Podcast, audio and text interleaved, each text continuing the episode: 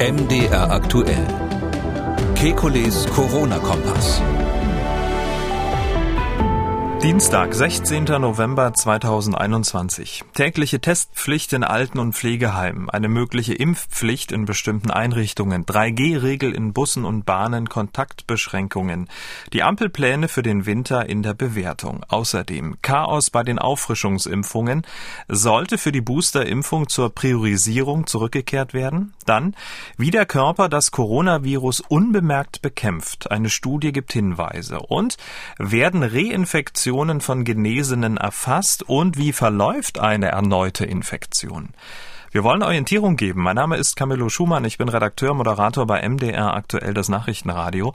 Jeden Dienstag, Donnerstag und Samstag haben wir einen Blick auf die aktuellen Entwicklungen rund ums Coronavirus und wir beantworten Ihre Fragen. Das tun wir mit dem Virologen und Epidemiologen Professor Alexander Kekulé. Ich grüße Herr Kekulé. Hallo, Herr Schumann. Ja, zu Beginn wie immer der Blick auf das aktuelle Infektionsgeschehen. Dem Robert Koch Institut wurden in den vergangenen 24 Stunden rund 32.000 neue Infektionen gemeldet. Die deutschlandweite 7-Tage-Inzidenz steigt zum neunten Mal in Folge auf einen Höchstwert von nun aktuell 312,4. 265 neue Todesfälle wurden übermittelt. Auf den Intensivstationen werden aktuell rund 3200 Menschen mit Covid-19 behandelt. Zunehmend haben die Intensivstationen auch ihre Belastungsgrenzen erreicht. Herr Kikuli, es sieht so aus, als würde die Pandemie in weiten Teilen Deutschlands völlig aus dem Ruder laufen oder sehen Sie irgendwas Positives in der aktuellen Situation? Nee, also es fällt mir auch schwer. Es ist tatsächlich so, dass jetzt guter Rat teuer ist. Ähm, meines Erachtens müssen wir jetzt auf einen Notfallmodus umschalten. Die Idee, diese Welle noch zu bremsen irgendwie oder der irgendwas entgegenzustemmen, ähm, das war alles gestern. Also wir können jetzt uns auf den Kopf stellen, dass das Virus wird jetzt durchlaufen. Die Welle wird sich wahrscheinlich dann selbst begrenzen, so wie das immer bei solchen epidemischen Wellen ist. Ähm, hinterher wird es viel äh, Fingerpointing, Schuldzuweisungen geben. Jeder jeden, wer war jetzt dran schuld und wer nicht nicht. Ähm, aber am Ende des Tages, ähm, ja, das ist so ähnlich, wenn Sie, wenn Sie, wenn, wenn die, wenn Sie eine Welle haben und am Anfang Wellenbrecher nicht funktionieren, Sie haben versucht, den Stöpsel rauszuziehen und das Wasser irgendwie abzulassen, dann kommt irgendwann der Moment, wo Sie sagen, rette sich wer kann, wir müssen jetzt, weil wir das Wasser nicht wegbekommen, dafür sorgen, dass die, die nicht schwimmen können, einen Rettungsring bekommen. Über die Ampelpläne, ähm, die Maßnahmen zur Bekämpfung der aktuellen Situation wollen wir im weiteren Verlauf der Sendung noch sprechen. Ähm, die Frage, die sich ja auch aufdrängt, ist, wie schlimm könnte es eigentlich noch werden? Wir haben ja die aktuellen Todeszahlen gehört. Wir wissen, sehr, sehr viele ältere Menschen sind noch nicht geimpft. Es gibt Impfdurchbrüche, die Wirksamkeit der Impfstoffe lässt nach, die Auffrischungsimpfung äh, laufen jetzt auch nicht, wie sie sein sollten. Auf der anderen Seite haben wir aber über 85 Prozent der über 60-Jährigen ähm, die vollständig geimpft sind. Wir haben fünf Millionen Menschen, die als genesen gelten. Vier Millionen Menschen haben schon ihre dritte Impfung erhalten. Dazu noch eine hohe Dunkelziffer an Infizierten. Wir müssten doch eigentlich einen recht passablen Immunstatus aktuell haben, oder nicht? Den Immunstatus kennen wir nicht so genau. Ähm, da gibt's ja immer wieder die Möglichkeit, äh, Blut abzunehmen und mal zu gucken, wer hat Antikörper gegen was. Aber das ist eine relativ unsichere Sache, ähm, zumal wir, da werden wir heute auch eine Arbeit besprechen, ähm, wissen, dass einige Menschen möglicherweise gar keine Antikörper äh, entwickeln, beziehungsweise man die dann nicht mehr findet. Ähm, aber ja, die Beobachtungen aus anderen Ländern können da so ein bisschen helfen. Wir hatten sowas ja in Israel, wir hatten sowas in Großbritannien jetzt gerade. Und da sieht man schon, dass diese ähm, Wellen, wenn sie dann kommen, äh, insofern selbstbegrenzend sind, als es eben, wie Sie richtig sagen, Menschen gibt, die ähm, durch Infektionen immun geworden sind und auch Menschen gibt, die durch die Impfungen halbwegs immun sind. Und ähm, beides schützt nicht 100 Prozent vor Erkrankung, aber es führt natürlich dann letztlich irgendwann dazu, dass so eine Welle von selbst auch wieder auf aufhört ähm, und dass vor allem die Zahl der Todesfälle ähm, in so einer Welle, wo man, wo, wo das Virus jetzt ja schon zum vierten Mal kommt, das heißt jetzt auf immer mehr Immune und Geimpfte stößt, ähm, da ist einfach die, die Sterblichkeit viel geringer, das ist ganz klar. Weil Sie gerade die aktuellen Zahlen aus Großbritannien ansprechen, da gibt es ja auch neue Daten aus der letzten Woche, wonach 98 Prozent der erwachsenen Bevölkerung Antikörper gegen SARS-CoV-2 haben. Das ist ja eine ganze Menge. Das sind ja fast alle. Ja, naja, das war eine spezielle Stichprobe. Die fand ich äh, sehr spannend. Ähm, die haben im Vereinigten Königreich was gemacht. Ich schätze, das gibt's in Deutschland auch. Ich habe jetzt nur keine aktuellen Zahlen. Wir haben ja früher mal so Stichproben schon besprochen. Die haben die Blutspender genommen. Und das war jetzt konkret im, im, ähm, Zeitraum ähm, Mitte September bis Ende Oktober. Und ähm, haben bei den Blutspendern vor allem nachgeguckt. Zunächst mal haben die Antikörper gegen dieses S-Protein von SARS-CoV-2. Also entweder Impfung oder durchgemachte Infektion bedeutet das, weil man diese Antikörper gegen das S-Protein, also gegen diesen Spike des Virus, die erzeugt man ja auch, wenn man geimpft wurde. Und da haben diese Blutspender, das, wie Sie sagen, 98 Prozent Antikörper gehabt, also fast alle. Da muss man natürlich sagen, das ist eine besondere Auswahl von Menschen, die da getroffen wird, weil Leute, die zur Blutspende gehen, die sind ähm, etwas gesundheitsbewusster als der Rest, äh, so dass man davon ausgehen kann, dass da sehr äh, überdurchschnittlich viele Geimpfte dabei waren. Mhm. Wahrscheinlich ist die wirkliche Quote, wenn man jetzt das Vereinigte Königreich insgesamt nehmen würde, deutlich geringer, aber trotzdem sehr, sehr viele, ich schätze mal schon über 90 Prozent, haben ähm, entweder Kontakt mit dem Impfstoff oder Kontakt mit dem Virus gehabt. Das ist natürlich auch teuer erkauft worden, muss man auch dazu sagen. Die letzte Welle, die Großbritannien mitgemacht hat, ähm, die war, da waren ja Infektionszahlen ähm, jenseits von Gut und Böse, ebenso die Sterblichkeit. Ähm, das ist ja sozusagen dann eine Folge gewesen.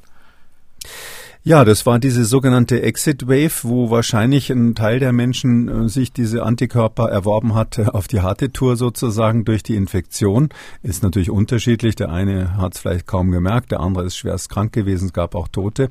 Was da ganz interessant ist, die haben bei dieser aktuellen Studie, und, und das gibt's in Deutschland meines Wissens definitiv nicht, noch was anderes geguckt. Und zwar haben die bei diesen Blutspendern mal nachgeschaut, wie viele Prozent von denen haben denn Antikörper gegen einen anderen Teil vom Coronavirus, der nicht im Impfstoff enthalten ist. Das, da haben das sogenannte Nukleokapsid genommen, also das ist ein Teil, äh, sozusagen der innere Teil dieses Virus, der, der, der, der, der die Erbinformation, die RNA umschließt. Und äh, diese Antikörper gegen das Nukleokapsid, die kann man auch feststellen. Das wird in der Diagnostik auch zum Teil gemacht. Und da, die tauchen nur auf, wenn man wirklich einen Kontakt mit dem echten Virus hatte, weil das eben nicht im Impfstoff drinnen ist. Und ähm, das waren 20 Prozent. Das heißt, jeder fünfte und das ist wirklich interessant. Jeder fünfte von diesen Blutspendern, die ja eine Gruppe sind, die sich wahrscheinlich vorsichtiger und gesundheitsbewusster verhält als der, der Bevölkerungsdurchschnitt, war mit dem Virus schon mal im Kontakt, mit dem echten Virus. Ein Teil davon hat sie vielleicht zusätzlich impfen lassen. Das kann man so nicht feststellen. Aber das ist doch ein relativ hoher Anteil. Und das ist das, wie Sie sagen, was, was wohl auch durch diese Brexit das habe ich selber Brexit gesagt, durch diese Exit Wave, war ja der kleine Spaß von Boris Johnson ähm, durch die Exit Wave quasi passiert ist. Also man kann dann so schon, ich meine, die, das war ja ein, ein, ein fürchtbar, fürchterliches Experiment, wo ich wirklich sagen muss, ich war absolut dagegen, sowas zu machen mit äh, 60 Millionen Briten. Aber ähm, äh, letztlich hat Johnson gesagt, das machen wir lieber jetzt im Sommer, äh, weil wenn wir im Sommer quasi diese Durchseuchung haben, dann haben wir eine bessere Chance, als wenn, wenn das im Winter passiert, können wir es im Sommer besser kontrollieren. Und es gehen ja jetzt in England die Infektionszahlen tatsächlich runter. Und jetzt ist die große Frage, die sich alle auf der Insel stellen. Das ist jetzt ja täglich Thema überall in den Medien und äh, in den Diskussionen. War's das jetzt? Also steuern wir jetzt in so eine Art eingeschwungenen Zustand zu, äh, auf so einen Zustand zu, wo quasi die Neuinfektionen auf niedrigem Niveau weiterköcheln. Man nennt das quasi dann endemische Lage. Oder ist das jetzt nur so eine Vorwelle gekommen und äh, kommt das, was, was wir in Europa beobachten, die sind ja entsetzt, wenn sie nach Deutschland schauen, ähm, kommt das, was da in Deutschland gerade passiert, jetzt bei uns auch oder war das das gerade, was wir hinter uns hatten? Das ist ja eben die große Frage. Also was könnte jetzt in Deutschland passieren mit dem Blick, was äh, in Großbritannien schon passiert ist? Also ist das jetzt unser Exit Wave? Und ich sag mal, vor Weihnachten haben wir es hinter uns? Ich übertreibe. Ja, äh, die Frage würde ich auch gern beantworten können. Aber ich, ich sag mal so, ich ähm, würde schon sagen, es gibt eine Chance, wenn man nach England schaut. Das ist nicht auszuschließen und man darf ja vor Weihnachten Wünsche äußern. Mhm. Es ist nicht völlig auszuschließen, dass wir jetzt hier eine ähm, e-, Exit Wave sozusagen haben, die in einigen Wochen hm, durch ist, so ähnlich wie es in England jetzt auch ist. Sicherlich im Winter wird das Ganze stärker, wird das Ganze vielleicht auch länger dauern um, ähm, und da gibt es natürlich verschiedene Modellierungen. Um, ähm, wir sind definitiv vor dieser Welle, aber es könnte sein, dass die sich, die muss sich selber begrenzen, das ist ganz klar. Also wir werden ja gleich noch über Gegenmaßnahmen äh, diskutieren, aber das ist äh, so, als wenn Sie beim großen Waldbrand irgendwie mit zwei, zwei Gießkannen dastehen und überlegen, welche Sie zuerst äh, auf das Feuer schütten sollen, während drüben der Wald abbrennt. Also das äh, ist fast schon uninteressant, was die, was die Koalitionäre jetzt da in Berlin sich überlegen, äh, um die Welle einzudämmen, weil diese Welle läuft und da, da können wir einfach nur hoffen, dass sie sich selber begrenzt. Das ist aber meines Erachtens nicht ganz auszuschließen. Was wäre denn die Grundlage für das Abflauen der Exit Wave, wenn Sie sagen, die Maßnahmen sind es nicht?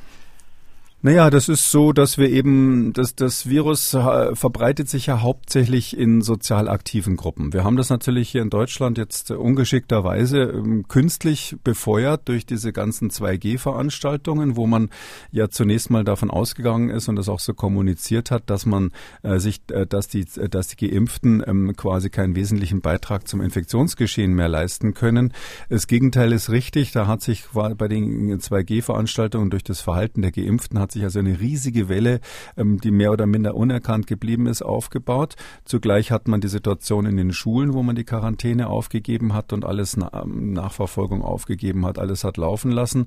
Und jetzt ist es natürlich schon so, dass diese Gruppen, die da jetzt durchseucht werden, äh, da, das ist ja endlich. Das ist quasi eine Subpopulation, würde ein Epidemiologe sagen, die ja nicht Bezüge zu allen Teilen der Bevölkerung haben. Also die Grundgesamtheit, um die es hier geht, sind ja nicht, äh, was weiß ich, 83 80 Millionen Menschen, sondern ähm, das sind die, die sozial aktiv sind, die, die sich da jetzt quasi gegenseitig infizieren und da ist dann irgendwann Schluss. Nicht? Die haben dann alle ihre Infektion hinter sich oder sind geimpft, haben vielleicht dann eine kleine unbemerkte Infektion gehabt und dann ähm, hört die hört diese diese Welle nicht völlig auf. Es ist nicht so, dass das Virus dann verschwindet. Das wäre ja Herdenimmunität. Da haben wir glaube ich schon oft drüber gesprochen, dass das immer eine Illusion war. Mhm. Aber dann ähm, kommt das Virus auf kleinem kleinem Niveau, bleibt das Virus auf kleinem Niveau da. Also selbst sozusagen selbstlimitierender Effekt kann man das nennen. Hm. Die Frage ist ja, wie viel Potenzial an Toten hätte dann ähm, diese Exit Wave in Anführungszeichen? Es gibt äh, Kollegen von Ihnen, die 100.000 Tote ähm, an die Wand malen. Also womit rechnen Sie denn da? Oh. Ja, ich kenne die Zahl. Das äh, war Christian Drosten, der ja äh, erhebliche, für erhebliche Schlagzeilen mit der Schätzung ähm, ähm, ge, ähm, gesorgt hat. Ähm, ich sehe es nicht ganz so pessimistisch. Ähm, mal, mal wieder, es gab ja schon mal äh, ganz am Anfang da die, die, die Frage, wie viele Tote wir in 18 Monaten haben. Da, da hieß es mal über eine halbe Million. Also ich sehe es auch hier nicht ganz so pessimistisch, wenn man die Rechnung mal so aufmacht. Und zwar, ich kann vielleicht erklären, wie, wie äh, der, der sozusagen der Offenheit halber, wie Christian Drosten sich das überlegt hatte. Ich habe mir das extra in seinem Podcast angehört in dem Fall. Und zwar ähm, hat er gesagt, okay, also wir haben ähm, in Deutschland ähm, die Situation, dass wir ähm, weniger Tote als in England haben, auf die Bevölkerung bezogen, und zwar ungefähr halb so viele. Das stimmt. Also in England gibt es auch bezogen auf die Bevölkerung fast doppelt so viel äh, Tote wie in Deutschland, bisher in der gesamten Pandemie. Und dann sagt er, wir sind ungefähr genauso gut geimpft wie die Briten vom Durchschnitt her. Das stimmt ungefähr. Die äh, Briten waren äh, viel schlechter geimpft, als sie ihren Freedom Day hatten. Äh, damals ähm, Mitte Juli war es so, dass die 50 Prozent vollständig Geimpfte hatten ungefähr und ähm, bei den Erwachsenen Erwachsenen waren es etwa 60 Prozent, also schon weniger, deutlich weniger als wir jetzt. Ähm, und, und dann sagte er also, ja, wenn wir also jetzt aufmachen würden und wir hatten nur halb so viele Toten und die Briten haben mehr Personen, die auf natürliche Weise sich ähm, immunisiert haben, ähm, dann wäre es so, dass quasi die andere Hälfte der Toten bei uns dann nachgeholt würde. Und da wir bisher 100.000 hatten, sagt er, sind dann nochmal 100.000 fällig. Ähm, und zwar, ähm, ja, und das, das äh, kann ich nicht ganz nachvollziehen, weil die 100.000, die wir insgesamt bisher in Deutschland ungefähr an Toten hatten, das, da ist ja die Anfangsphase dabei, wo wir erstmal überhaupt keinen Impfstoff hatten, wo wir keine Maßnahmen erstmal getroffen haben. Da ist diese fürchterliche zweite Welle dabei, ähm, wo, wo man eben auch keinen Impfstoff und kaum, kaum Immune auch hatte. Also am Anfang gibt es ja auch wenig Menschen, die natürlich immun sind. Und natürlich hat sich die medizinische Versorgung Versorgung natürlich verbessert, weil man besser weiß, wie man die Menschen behandelt. Und die Schutzkonzepte in Altersheimen und so weiter. Also das heißt also, ähm, insgesamt kann man meines Erachtens nicht sagen, das ganze Schlimme, was bisher in der Pandemie passiert ist, wird sich dann sozusagen nochmal äh, wiederholen, bloß weil die Engländer in der gesamten Pandemie bis jetzt ähm, schlechter abgeschnitten haben als wir. Wir wissen ja auch, dass Boris Johnson am Anfang in Großbritannien komplett so eine Art Corona-Leugner war. Anders kann man es nicht sagen. Es gibt ja auch einen Untersuchungsausschuss deshalb in England.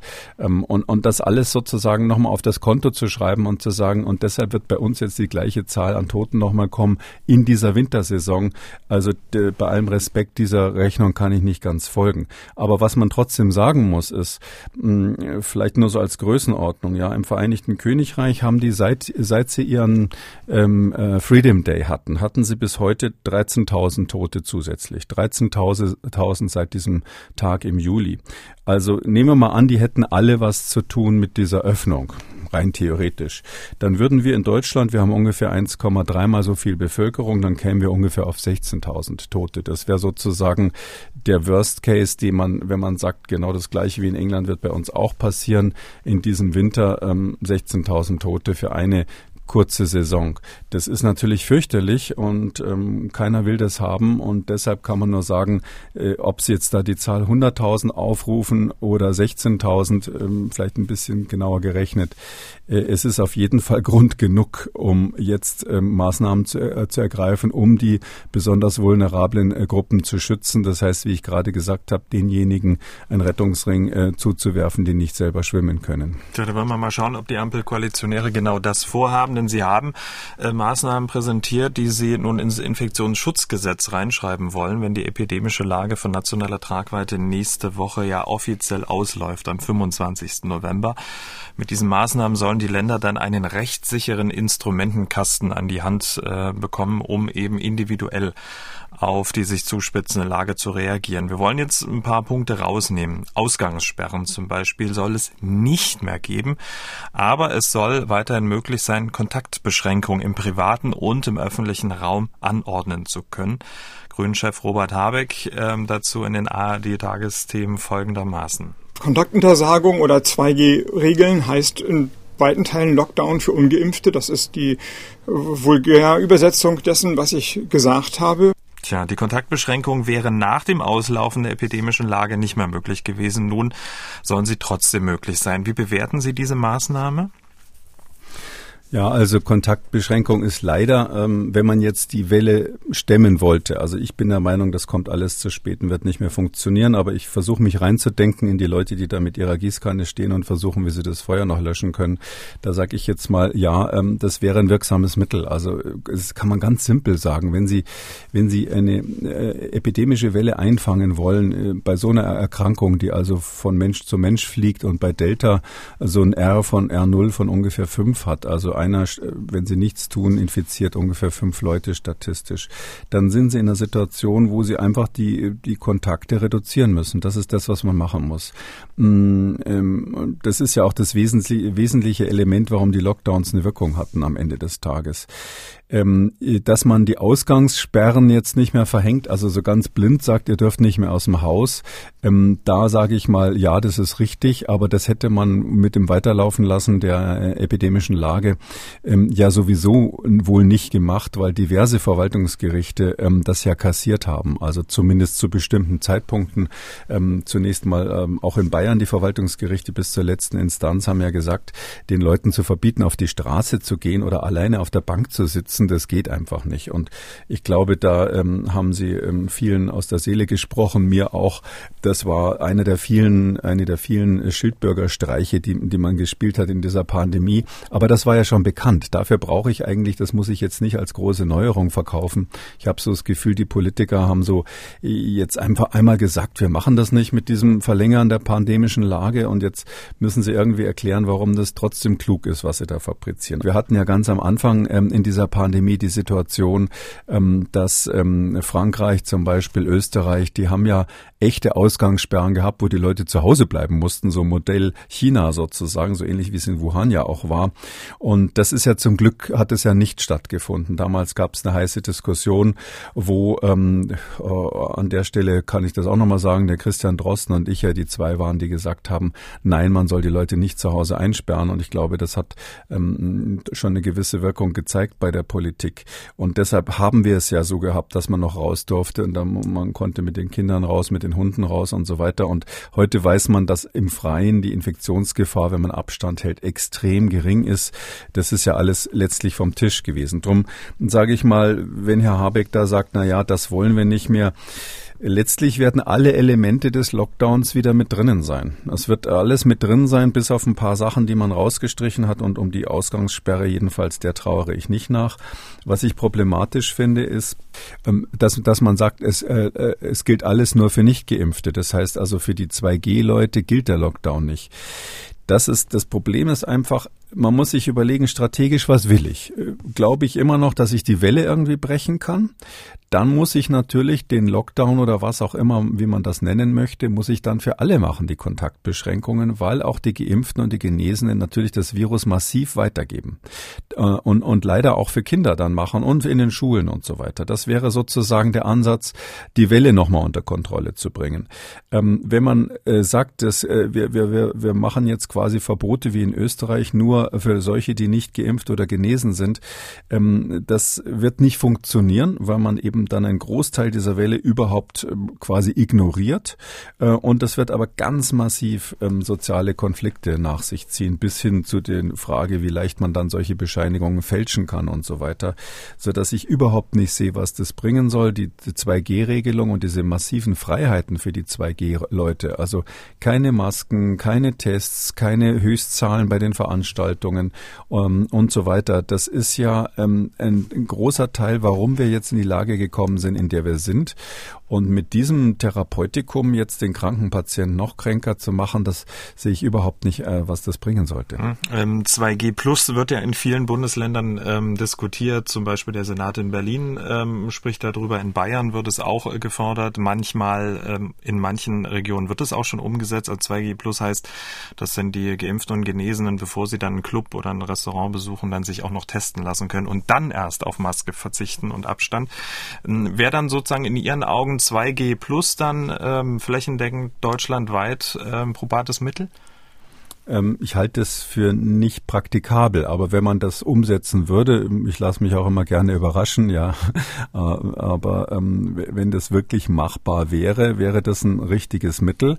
Ähm, aber da muss man schon die Frage stellen, wenn ich die sowieso alle teste, wieso kann dann ein ungeimpfter, der auch getestet ist, wieso darf der dann nicht dabei sein? Also die Frage ist ja, was ist das Ziel der Maßnahme? Und das glaube ich, die Frage wird viel zu selten gestellt. Das Ziel Ziel der Maßnahme ist entweder die Welle zu brechen, das heißt die Inzidenz runterzubringen. In Klammern, das meine ich nicht, dass es klappen wird, aber wenn man das Ziel hat, dann kann man mit genau der gleichen ähm, Logik auch die Leute, die also nicht geimpft sind, da natürlich ja. reinlassen, wenn sie unmittelbar vorher getestet sind. Oder das Ziel der Maßnahme ist es speziell, die Risikogruppen zu schützen. Da, dann müsste man sagen, Impfung für Ü60 muss man massiv vorantreiben. Da haben wir noch viel größere Lücken als die Engländer. Das ist übrigens unser Hauptproblem Problem, warum bei uns die Welle möglicherweise schwerer verläuft als im Vereinigten Königreich, weil die haben viel bessere Impfquoten bei den über 80-Jährigen. Die sind da fast 100 Prozent geimpft und bei uns ist, also laufen halt noch diese äh, drei Millionen rum, die also über 60 sind und ungeimpft. Das, das ist unsere Achillesferse, das ist unser großes Problem. Also wenn man äh, jetzt sagt, man will die Risikogruppen schützen, wenn das die Strategie wäre, dann müsste man sagen, erstens ähm, eben Impfung ähm, für über 60-Jährige, das muss man vorantreiben. Zweitens ähm, die Booster, die Boosterung, weil viele ähm, in dem Alter keinen vollständigen Schutz haben, aus verschiedenen Gründen. Liegt am Impfstoff, liegt am Zeitablauf, liegt an den Non-Responders, dass man da dringend sofort quasi äh, Alarmstufe Rot den Impfstoff auspackt und die alle impft. Ähm, und ähm, in, in diesem und, und natürlich die Altenheime schützt. Ich, Sie wissen, ich bin ja dafür tatsächlich auch in den Altenheimen und in bestimmten Krankenhausabteilungen ähm, äh, die Impfung fürs Personal verpflichtend zu machen. Mit diesem Paket, was man natürlich noch weiterdenken kann, aber mit so einer Art von Paket kann man die, die selber nicht schwimmen können, vor dem Ertrinken retten. Aber äh, das ist eine viel gezieltere Maßnahme, als jetzt zu sagen, ähm, ähm, bei, diesem, bei diesen 2G-Veranstaltungen dürfen keine Getesteten rein. Und die Vorstellung, äh, vielleicht in einen Satz noch, dass jetzt in so einer Party, in so einem Partykeller, wo ich da eine 2- oder 3G-Veranstaltung mache, dass jetzt dort der derjenige reinkommt, den ich vor dem Virus schützen muss, also sozusagen der 60-jährige ungeimpfte, und sich dort dann vor Ort infiziert, das ist epidemiologisch einfach unwahrscheinlich. Mag schon sein, dass das mal vorkommt, aber das ist für die gesamte Epidemie äh, völlig zu vernachlässigen, weil die, die, wenn, wenn sie so eine hohe Inzidenz haben, können sich diese Leute, die da im Risiko stehen, doch überall infizieren. Mhm. Und ähm, ob ich denen dann den Zutritt zu so einer Party da ver, ähm, verbiete, wenn sie sich am nächsten Tag zu Hause äh, infizieren oder, oder am Arbeitsplatz oder sonst wo, das, das bringt ja eigentlich nichts. Weil der Infektionsdruck zu groß ist. Ähm, aber nichtsdestotrotz, ähm, wenn ich in so zuhöre, wäre dann möglicherweise 1G deutschlandweit für alle ähm, öffentlichen Einrichtungen dann ein probates Mittel? Also ähm, wenn Sie wenn Sie jeden testen würden, äh, dann im, im öffentlichen Bereich, dann ist die Situation natürlich so, dass Sie fragen müssen, wo habe ich denn vielleicht zusätzlich die Maske als Schutzmaßnahme? Glaube ich noch an die Maske als Schutzmaßnahme? Und da ist es natürlich so, wir haben im, äh, in den Geschäften haben wir die Maske. Wir haben im öffentlichen Nahverkehr die Masken und in, äh, natürlich in Behörden im öffentlichen Bereich. Und da jetzt zu sagen, da muss ich zusätzlich testen, das wäre meines Erachtens völlig übertrieben. Dann würden wir einen Sicherheitslevel einziehen an einer Stelle, quasi dann doppelt gemoppelt die Maske plus den Test, was meines Erachtens nicht erforderlich ist. Also da, da würden wir an einer Stelle übertreiben und ganz viele andere Stelle, an ganz vielen anderen Stellen im Topf sind solche Löcher, dass, dass, dass man das nicht unter Kontrolle hat, sondern man muss sagen, da wo die Maske getragen wird, kann man diskutieren, ob FFP2 sinnvoll ist oder nicht, aber da, wo die Maske getragen wird, da geht es darum, dafür zu sorgen, dass es auch konsequent gemacht wird. An der Stelle funktioniert ja schon vieles nicht. Und dann zusätzlich alle zu testen, das halte ich für diese Situation nicht für erforderlich. Erforderlich ist es dann, wenn Sie sich überlegen, darf man die Maske eventuell ausziehen. Und da würde ich ja keine Sekunde dran denken, ähm, irgendwo im öffentlichen Bereich, sondern da kann es nur um Freizeitveranstaltungen im privaten Bereich gehen.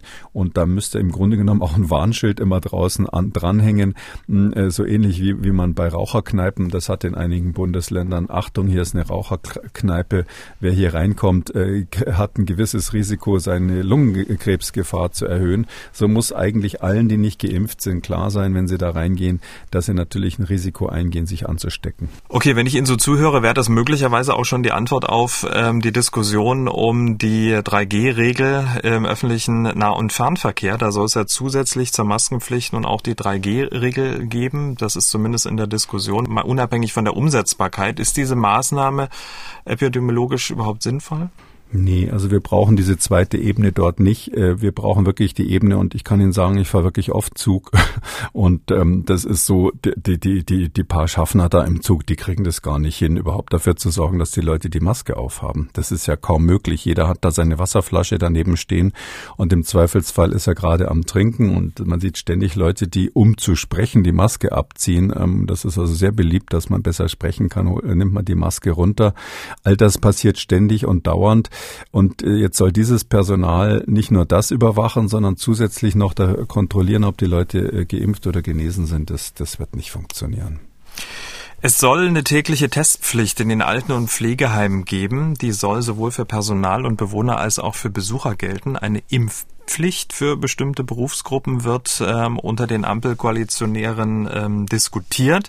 SPD, Grüne und FDP stehen dieser Impfpflicht, ich sage mal, offen gegenüber, allerdings nicht für bestimmte Berufsgruppen. Sie überlegen eher, ob eine Impfpflicht für bestimmte Einrichtungen Sinn macht, also für Altenheime. Hieße dann, dort würde die Impfpflicht für alle Mitarbeitenden gelten, vom Reinigungs- bis zum Pflegepersonal. Da wäre man ja dann so richtig auf der sicheren Seite. Oder wäre das übertrieben? Naja, also als äh, Virologe wünsche ich mir natürlich, dass so viele Leute wie möglich geimpft werden. Ähm, praktisch gesehen ähm, ist natürlich die Frage, wenn man jetzt so eine spezielle Impfpflicht hat, wie begründet man das? Und äh, mein Vorschlag ist ja deshalb so selektiv, weil ich finde, da ist die Begründung dann wirklich knallhart. Ich sage, es soll nur für diejenigen eine Impfpflicht bestehen, die regelmäßig unmittelbaren Kontakt haben, also sozusagen pflegend, körpernah tätig sind im Rahmen der Pflege, im Rahmen der Versorgung, medizinischen Versorgung von Hochrisiko Personen. Und ähm, dadurch ist es sehr stark eingegrenzt, aber dann im Grunde genommen auch völlig klar, dass da die Indikation besteht, ohne Wenn und Aber. Ähm, wenn Sie jetzt ähm, sagen, da muss dann auch ähm, quasi jeder vom Putzdienst in so einem Altenheim muss dann auch geimpft sein, ich sehe da erstens ein Begründungsproblem, weil es natürlich ähm, mildere Mittel gibt, da die Sicherheit herzustellen. Zum Beispiel, indem man sagt, ähm, mobile Alte verlassen dann eben beim Putzen ihr Zimmer ähm, und hinterher wird kurz gelüftet. Oder wenn jetzt das nicht möglich ist, dann muss eben der Putzdienst, wenn er in das Zimmer reingeht, eine FFP-Maske tragen.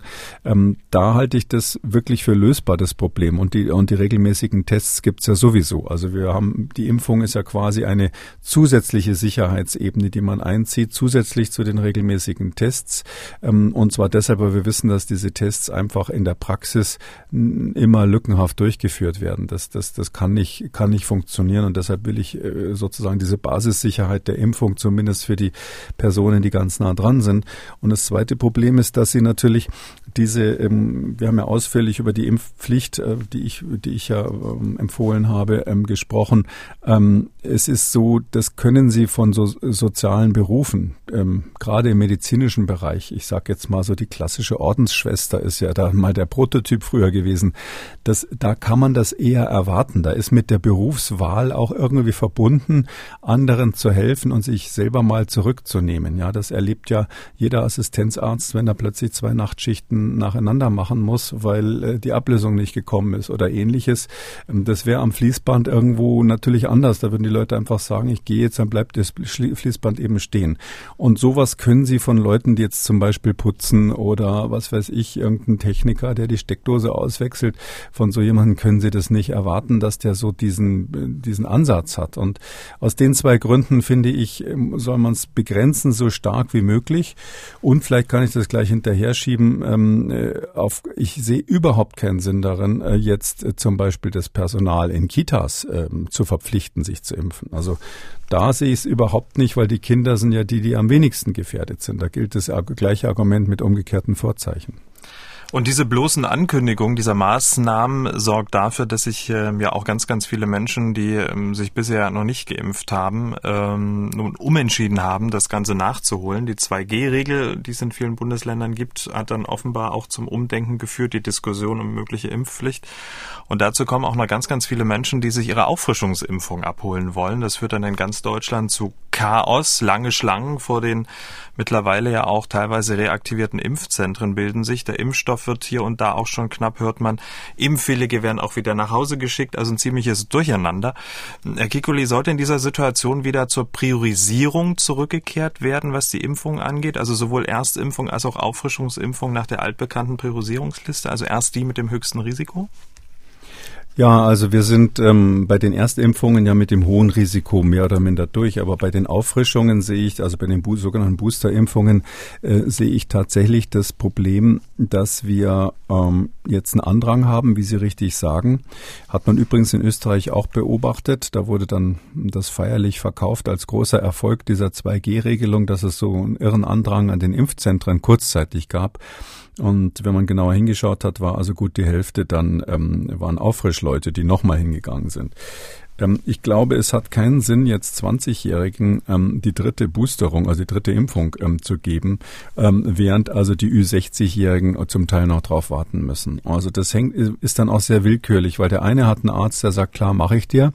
Und ähm, der andere ist, äh, fällt eigentlich nur knapp nicht mehr unter die Empfehlung des, äh, der Ständigen Impfkommission. Die sagt ja, unsere Empfehlung ist erst ab 70 und ab sechs Monaten nach der zweiten Impfung die dritte zu geben. Und da gibt's halt Ärzte, die sagen, nö, mache ich nicht. Ne? Und äh, das, da finde ich, wäre es viel besser, ähm, sowas wie eine Priorisierung zu machen. Dazu gehört an allererster Stelle nochmal der Aufruf ähm, an, an, die, an die STIKO an der Stelle fast flehentlich inzwischen, äh, bitte zu empfehlen, alle ab 60 kriegen jetzt den Booster. In England ist seit dieser Woche ab 40 Boosterung, ja, äh, die Empfehlung ab 40. Und bei uns ringt man sich nicht einmal dazu durch, die, diese Grenze von 70 auf 60 zu erniedrigen. Also da an der Stelle verstehe ich die Welt nicht mehr, weil die, die Daten sind seit Monaten auf dem Tisch und es ist völlig klar, dass die ab 60-Jährigen da, darüber, davon profitieren, haben wir auch schon oft von gesprochen und ähm, ich meine auch, dass die Boosterung nach vier Monaten nach der zweiten Spritze ähm, sinnvoll wäre. Habe auch schon mal erklärt, warum. Hauptsächlich deshalb, weil wir jetzt mitten in der Welle stecken und wer jetzt nicht geboostert wird, hat nichts mehr davon, wenn er jetzt noch zwei Monate wartet und sich zwischendurch infiziert. Hm, Sie haben es auch angesprochen, dass es manche Ärzte gibt, äh, manche Hausärzte, die ähm, die Auffrischungsimpfung ablehnen und nicht machen. Ähm, der Städte- und Gemeindebund hält außerdem noch eine kurzfristige Wiederaufstellung der Corona-Impfzentren für sehr, sehr unrealistisch. Impfzentren, so wie sie waren, werden wir kurzfristig nicht wieder aufbauen können. Das, äh, die sind frühestens Ende Januar, Anfang Februar wieder in Aktion. Das hat der Hauptgeschäftsführer Gerd Landsberg der Rheinischen Post gesagt, mit Blick auf die Ministerpräsidentenkonferenz am Donnerstag, wo ja dann sicherlich auch wieder ganz, ganz viel gefordert wird. Also hat man es doch eigentlich versäumt, die, die ähm, ja, Impfzentren, die auf Standby gehalten werden sollten, jetzt wieder zu reaktivieren. Das ist doch eigentlich Chaos mit Ansage. naja, ich glaube, wir haben über dieses Thema schon vor ein paar Wochen mal gesprochen, aber ich, ich glaube schon damals war, war, war, war meine Einschätzung, dass das schwierig sein wird, das Personal wieder zu rekrutieren, weil die ja ähm, in neuen Tätigkeiten jetzt sind. Äh, zum Teil hatten die ja überhaupt nur Zeit für diese Impferei, weil sie selber in irgendwelchen downgelockten Beschäftigungen waren. Ähm, zweitens die Räume, äh, um die es geht. Äh, das waren ja häufig irgendwelche, was weiß ich, Turnhallen von Schulen, die geschlossen waren oder in Berlin da am Flughafen irgendwelche ähm, Eventplätze, äh, die da für andere sonst genutzt werden. Und da ist jetzt überall, dadurch, dass der Lockdown ja zu Ende ist, die ursprüngliche Nutzung wieder herbeigeführt. Drum war das völlig klar, dass es ziemlich schwierig wird. Ähm, Aber ganz ich, kurz, es stand doch mhm. eigentlich schon vor Monaten fest, dass es diese Auffrischungsimpfung geben wird oder dass man sie braucht. Da hätte man doch schon vor Monaten anfangen können. Wieso fängt man damit also, jetzt wenn Sie es, wenn Sie es jetzt, also wenn man jetzt so, äh, ich bin immer so ein bisschen vorsichtig mit so äh, jetzt äh, in die Vergangenheit gucken und, mhm. aber hier, hier ja, Sie haben natürlich recht. Also wenn man es jetzt mal analysiert, würde ich mal sagen, also richtig knallhart äh, schwarz auf weiß, der letzte äh, Tropfen, dass ganz klar die Auffrischimpfungen für die über 60-Jährigen ähm, notwendig ist und zwar für alle. Das ist seit zwei Monaten ungefähr, würde ich sagen. Also jetzt noch äh, gut gerechnet für diejenigen, die sagen, ja, wir wussten ja nicht. Das ist ja immer das gleiche Argument. Äh, insbesondere wissenschaftliche Berater sagen da immer, ja, da gestern ist wieder was ganz Neues publiziert worden oder ich habe eine neue Studie gelesen, die ich vorher nicht kannte und jetzt bin ich aber der und der Meinung. Aber da, wenn man das alles mal mit dazu nimmt, dann ist es so, nach seit zwei Monaten ist es völlig klar, dass wir die über 60-Jährigen impfen müssen. Hätte die STIKO die Empfehlung sofort gegeben, hätten natürlich die Länder auch wahrscheinlich eher reagiert, nehme ich mal an, weil ähm, jetzt da Impfzentren wieder hochzuziehen, ähm, äh, solange eine klare Empfehlung da ist, ist auch so eine Sache. Ähm, ich sehe jetzt ein bisschen das Problem, ja, wir haben natürlich viel Impfstoff, mal grundsätzlich. Es war ja die Rede von 100.000 Dosen, die, die wir im Prinzip zu viel bestellt haben und die jetzt geliefert werden im letzten Quartal. Und deshalb müssten wir, wenn das, wenn das noch stimmt, ich weiß nicht, ob das noch gilt, ähm, war ja auch die Idee, da eine nationale Reserve anzulegen oder das zu verschenken oder sonst was. Also wenn wir das selber verwenden würden, mal den ganzen Egoismus der den Entwicklungsländern gegenüber äh, außen vor, dann ist es so, dass wir ähm, einfach eine, eine wahnsinnige logistische Aufgabe jetzt haben. Ähm, ich schaue gar nicht auf die Impfzentren. Ich sage einfach, es ist SOS-Modus. Wir sind jetzt, wir müssen jetzt in den SOS-Modus schalten. Es kommt diese Welle. Äh, wir brauchen nicht mehr lange drüber nachzudenken, ob wir sie hier oder da noch ein bisschen dämpfen können, sondern wir müssen die besonders Gefährdeten schützen. Das ist jetzt das äh, Rette sich wer kann sozusagen. Und deshalb bin ich wirklich dafür, dass man dieses, dieses Aufbauen der Impfzentren, wie auch immer man das nennen will, da braucht man jetzt eine Kreativität, ähm, wie in der Katastrophensituation. Da muss man einfach, notfalls sollen halt die Bundeswehr Zelte aufbauen oder sonst was. Ähm, da, da wird den Politikern schon was einfallen sein. Wir sind ja in Deutschland jetzt nicht auf den Kopf gefallen bei sowas.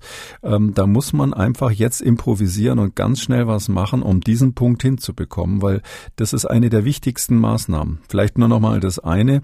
Ähm, durch die Auffrischimpfung wird ja, ähm, auch wenn sie vielleicht bei einigen gar nicht nötig sein wird, ja, das, wir wissen nicht, ob das jetzt bei allen wirklich dringend nötig ist, aber durch die Auffrischimpfung wird diese angeborene Immunantwort nochmal kurz stimuliert, dass quasi diese Reaktogenität dieser RNA-Impfstoffe.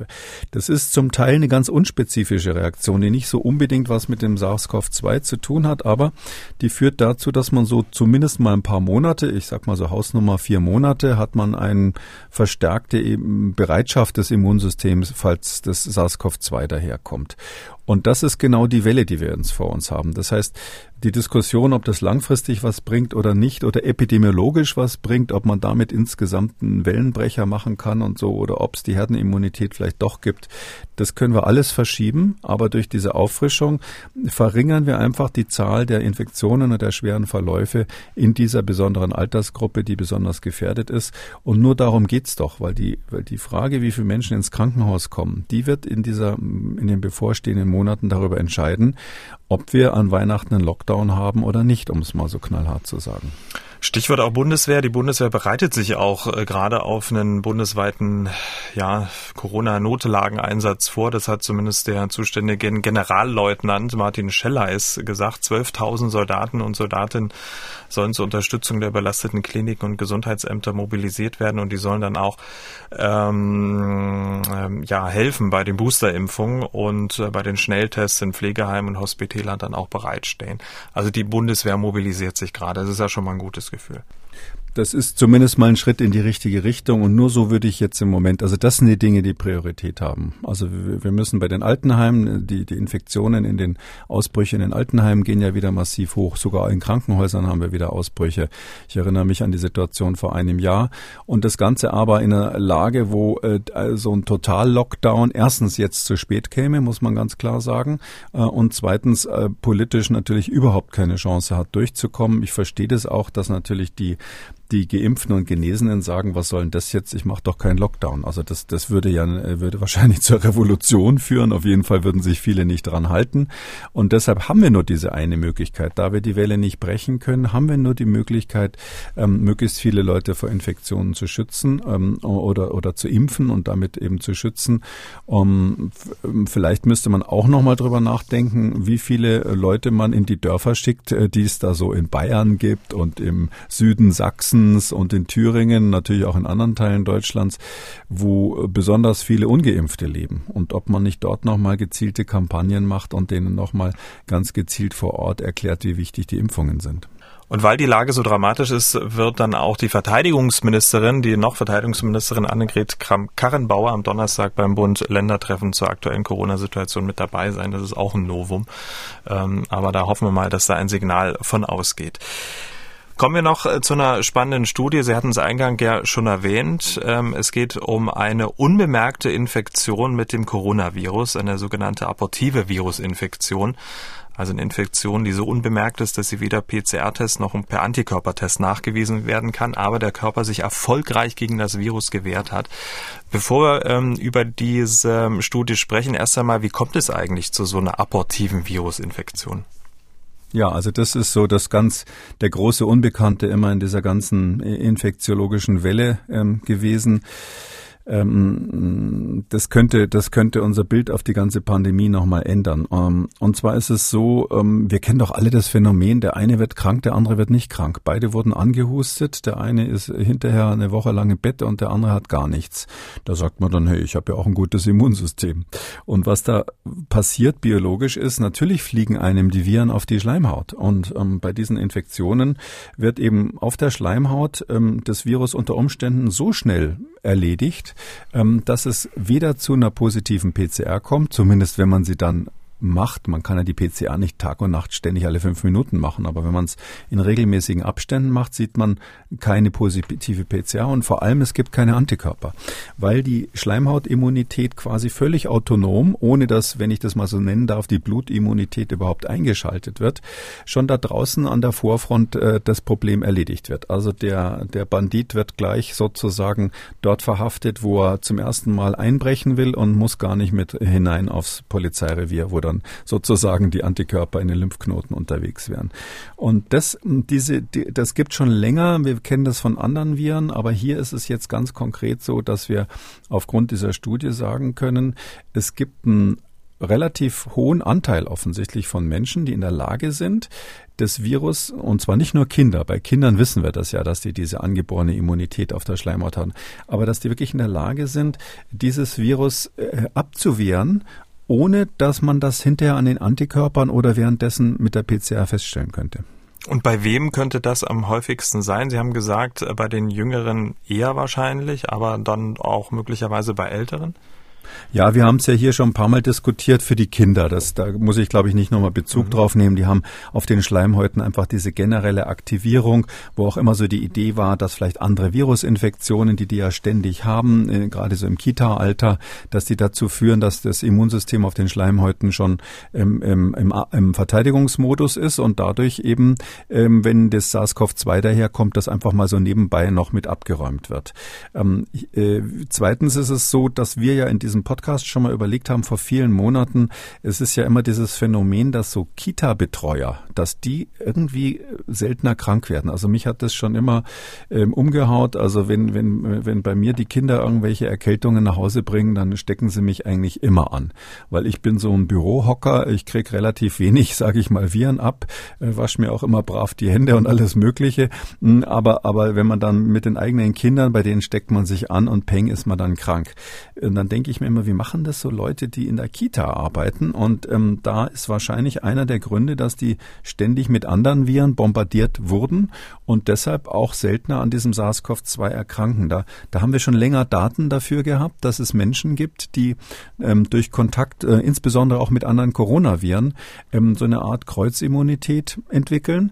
Und es gab ja mal diese ganz irre Idee, die mir äh, ein Freund mal vor langer Zeit, der ist Unternehmer und Biochemiker, der hat mir vor langer Zeit mal gesagt, Mensch, wäre das nicht eine Idee, wenn wir ähm, ähm, quasi alle äh, künstlich infizieren mit einem der anderen Coronaviren, mit diesen harmlosen Erkältungsviren, würde man vielleicht eine Kreuzimmunität erzeugen, ähm, mit der Folge, dass die dann auch bei SARS-CoV-2 leichtere Verläufe haben. Also im Nachhinein ein gar nicht so schlechter Vor Vorschlag, aber das sind so Sachen, alle infizieren mit irgendeinem Virus, da weiß man dann nie, was rauskommt. Deshalb hat es natürlich keiner ernsthaft versucht. Und vor diesem, vor diesem Hintergrund ist es zu sehen, was die da gemacht haben. Das ist eine englische Studie, Universität London mit vielen anderen. Und die haben Folgendes gemacht. Die haben sich die hatten 52, 53 äh, ähm, äh, Personen, die haben so eine Kohorte, die sie schon seit Anfang der Pandemie wöchentlich untersuchen von Leuten, die im Krankenhaus arbeiten, Healthcare Workers. Und ähm, die werden einmal die Woche PCR gemacht, einmal die Woche Blut abgenommen, das ganze Programm, um zu gucken, ob die sich infizieren oder nicht, sind sozusagen staatlich anerkannte Versuchskaninchen. Und bei, in dieser Gruppe haben die ähm, 53 gehabt, die sich überhaupt nicht angesteckt haben bis jetzt, obwohl sie quasi in so einem Umfeld waren, waren, wo die Wahrscheinlichkeit hoch ist, sich anzustecken. Die waren nie seropositiv, die waren nie PCR-positiv, obwohl sie sich verhalten haben wie ihre Kollegen, die reihenweise natürlich Infektionen bekommen haben. Und dann haben die gesagt, okay, jetzt schauen wir doch mal nach, äh, was ist bei denen im Blut los und haben die verglichen mit 52 anderen, die vor der Pandemie äh, quasi ähm, ähm, Blut abgenommen bekommen haben, also Ab Blutabnahmen vor der ganzen Pandemie. Und dann haben die erstmal festgestellt, die haben ähm, natürlich keine Antikörper gegen das Spike-Protein, also klassische Antivirus-Antikörper haben die nicht, aber die haben was ganz Merkwürdiges, die haben T-Zellen, reaktive T-Zellen, die gegen einen ganz anderen Teil dieses Coronavirus aktiv sind, nämlich äh, innen drinnen gegen die sogenannte RNA-Polymerase oder so ein Komplex von der RNA-Polymerase. Das ist das Enzym dieses Virus, also das Coronavirus hat ja RNA als Erbinformation und die muss es ganz am Anfang, wenn es, sich replizieren will, wenn sich es vermehren will, muss es diese RNA kopieren. Und diese Polymerase, die ist zwischen verschiedenen Coronaviren relativ gut konserviert. Das ist überall sehr ähnlich, hängt damit zusammen, dass das ganz am Anfang der Replikation statt, des, des Vermehrungsprozesses stattfindet. Und diese, diese RNA-Polymerase, gegen die haben die, die Menschen, die da, ähm, diese Healthcare-Workers, die keine Infektion gebildet haben, die haben reaktive T-Zellen dagegen und zwar überdurchschnittlich oft. Und dann hat man gedacht, das ist ja, ist ja erstaunlich, dass die da quasi einen ganz anderen Teil vom Virus hat sich das Immunsystem ausgesucht und hier offensichtlich T-Zellen, also keine Antikörper, sondern T-Zellen gebildet, die da, die das erkennen können. Und dann haben sie das beobachtet, ob wie sich das verändert bei denen, wo, wo sie während der Pandemie dann quasi das Blut abgenommen haben und denen, wo sie Kontrollen von vorher hatten. Und da hat man festgestellt, dass diese Reaktivität von diesen speziellen T-Zellen stärker und breiter geworden ist. Also die haben sozusagen so reagiert, als hätten sie den Feind gesehen. Die hatten quasi, äh, wenn man so will, das Spiegelbild des Coronavirus noch in den Augen. Ähm, aber es ist so, dass die die Menschen ja nicht krank wurden.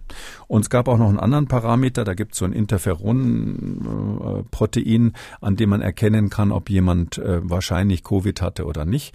Und das ist bei diesen Leuten auch erhöht geworden gewesen, sodass man jetzt indirekt, ganz bewiesen ist es nicht, aber ich sag mal so mit 90 Prozent Wahrscheinlichkeit ist die richtige Interpretation dieser Daten folgende.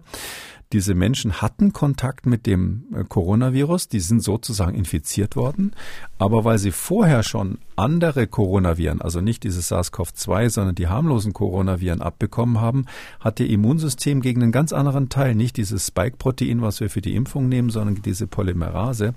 Dagegen hat es eine, eine Antwort entwickelt, die wir nicht genau verstehen, wie sie funktioniert, die was mit dieser angeborenen Immunantwort wahrscheinlich zu tun hat.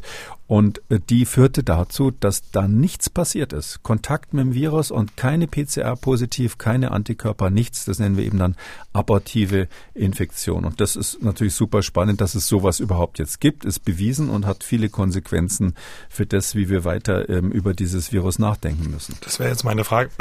Das wäre jetzt meine Frage gewesen. Was bedeutet das jetzt für den Verlauf der Pandemie und auch den Umgang äh, mit dieser Infektion in unseren Maßnahmen? Naja, das heißt eben, wenn Sie sich mal erinnern, wir haben doch diese Studien zum Beispiel aus Baden-Württemberg besprochen. Damals war die Frage, wie häufig sind so Infektionen bei Kindern? Und dann haben natürlich Leute, die jetzt wollten, dass die Schulen offen bleiben, haben gesagt, ja, schaut mal her, wir haben so und so viele Kinder untersucht, die hatten alle keine Antikörper, also keine Infektion. Und deshalb ähm, ist doch klar, dass die sich nicht angesteckt haben. Ähm, diese Daten deuten jetzt darauf hin, dass die durchaus Kontakt mit dem Virus hatten, aber eben ähm, reagiert haben. Also dass man quasi aus den, aus den Antikörperdaten nicht mehr darauf schließen kann, ob sich jemand infiziert hat oder nicht. Und die ganzen antiepidemischen Maßnahmen, die wir daraus ableiten, nach dem Motto, in den Schulen müssen wir nichts machen, weil die haben ja keine Antikörper, also infizieren die sich nicht, die stimmen dann nicht mehr, weil die, die Kinder ganz offensichtlich selbst sehr wohl Kontakt mit dem Virus gehabt haben könnten nach diesem Ding. Ähm, das, das, ähm, das andere, was klar, was, was möglicherweise Zukunftsmusik ist, aber für, für Wissenschaftler natürlich interessant, wenn das Immunsystem sich so ein, so ein anderes Ziel aussucht im Virus, also nicht dieses Spike, sondern ein ganz anderes Ziel und da auf der Schleimhaut jetzt eine Abwehr stattfindet, dann muss man drüber nachdenken, ob künftige Impfstoffe nicht sowas verwenden könnten. Nicht nur um universell auch gegen neue Coronaviren äh, wirksam zu sein, weil das ja offensichtlich eine virusübergreifende Abwehr ist, also so eine universal, wir sagen immunodominante ähm, ähm, Domäne, die wir hier haben, die bei verschiedenen Viren auch vorhanden ist. Ähm, das, das ist das eine, dass man Richtung äh, Impfstoff gehen könnte, das andere aber auch, ähm, dass es offensichtlich zwei völlig verschiedene Paar Stiefel Stiefel sind, wie der Körper, die, die, das Immunsystem reagiert auf den Schleimhäuten zum einen und wie es reagiert im Blut, wenn ich mal so sagen darf, zum anderen. Und unsere Impfstoffe haben halt immer die Schwäche, dass man die in den Muskel im Oberarm injiziert und das schon so ein bisschen nur so ein indirekter Reiz dafür ist, dass jetzt auf der Schleimhaut in den Atemwegen bitteschön was passieren soll. Und wir wissen aber aus tausend anderen Beispielen, dass diese, äh, diese Immunantwort auf der Schleimhaut eigentlich ganz entscheidend ähm, und sehr früh reagieren kann Und deshalb heißt es, wir brauchen auch Impfstoffe, die dort ähm, zum Beispiel wirksam sind, sage sag ich mal beispielsweise als Spray verabreicht direkt mhm. auf die Schleimhaut. Aber kann es nicht auch sein, dass ähm, diese, diese von Ihnen beschriebene auch Schleimhautimmunität, die jetzt auch ähm, dafür ähm, verantwortlich war, vielleicht auch nur bei ganz exponierten Berufsgruppen permanent äh, da ist und das so wegräumt, wie Sie es beschrieben haben und das sozusagen generell gar nicht anwendbar wäre? Ja, genau. Also das ist, äh, da gibt's, ähm, äh, ähm, das ist genau die Diskussion, die man führen muss. Wie lange hält das an? Also äh, wenn, es ist nicht klar, ob das, was wir hier beobachten, ähm, letztlich nur eine, ein Auswuchs der sogenannten angeborenen Immunität ist. Dann wäre so die Zeit, der, der, der Zeitrahmen drei, vier Monate ungefähr in der Größenordnung. Oder ist es ein Teil der adaptiven Immunität, den wir bis jetzt überhaupt nicht verstanden haben? Dann wäre es etwas, was lange bis lebenslänglich zumindest ein paar Jahre lang funktionieren würde. Meine Arbeitshypothese ist, dass wir es hier hauptsächlich mit dieser angeborenen Immunität zu tun haben und so einen Kurzzeiteffekt haben. Das heißt, der möglicherweise bei diesen Berufsgruppen, wie Sie richtig sagen, dadurch zustande kommt, dass die ständig gechallenged werden, irgendwie dann immer wieder doch mal eine kleine Dosis von dem Virus abgekriegt haben ähm, und auf die Weise sozusagen durch so eine mini-mini homöopathische Virusdosis quasi immun geworden sind. Ähm, umgekehrt muss man natürlich dann schon, wenn man überlegt, welche Konsequenzen hat das, sich Folgendes überlegen. Wir haben ja jetzt ganz viele Menschen ähm, durch die äh, Kontaktunterbrechung eigentlich davon abgehalten, sich mit normalen anderen Viren zu infizieren. Und wenn es jetzt für diese Schleimhautimmunität äh, scheinbar von Vorteil ist, immer mal wieder so ein harmloses Virus abzukriegen, ähm, insbesondere natürlich im Kindesalter kann man das vermuten, dann ist die Frage, ob wir jetzt durch diese Lockdown-Maßnahmen, die wir gemacht haben, nicht so eine Art immunologisches Kaspar-Hauser-Syndrom, sage ich mal, erzeugt haben. Das heißt also, die, dass die Kinder da dadurch, dass sie ähm, jetzt ähm, diesen ständigen äh, Schubser nicht bekommen haben oder auch die Betreuer in den, in den Kitas und so weiter, die waren ja sonst eben ständig mit Viren konfrontiert, jetzt sind sie es plötzlich nicht mehr. Und ähm, dass dadurch möglicherweise die, die Immunantwort für Menschen, die dann SARS-CoV-2 kriegen, ähm, schlechter ist, als sie wäre, wenn sie die ganze Zeit mit anderen Viren noch Kontakt gehabt hätten.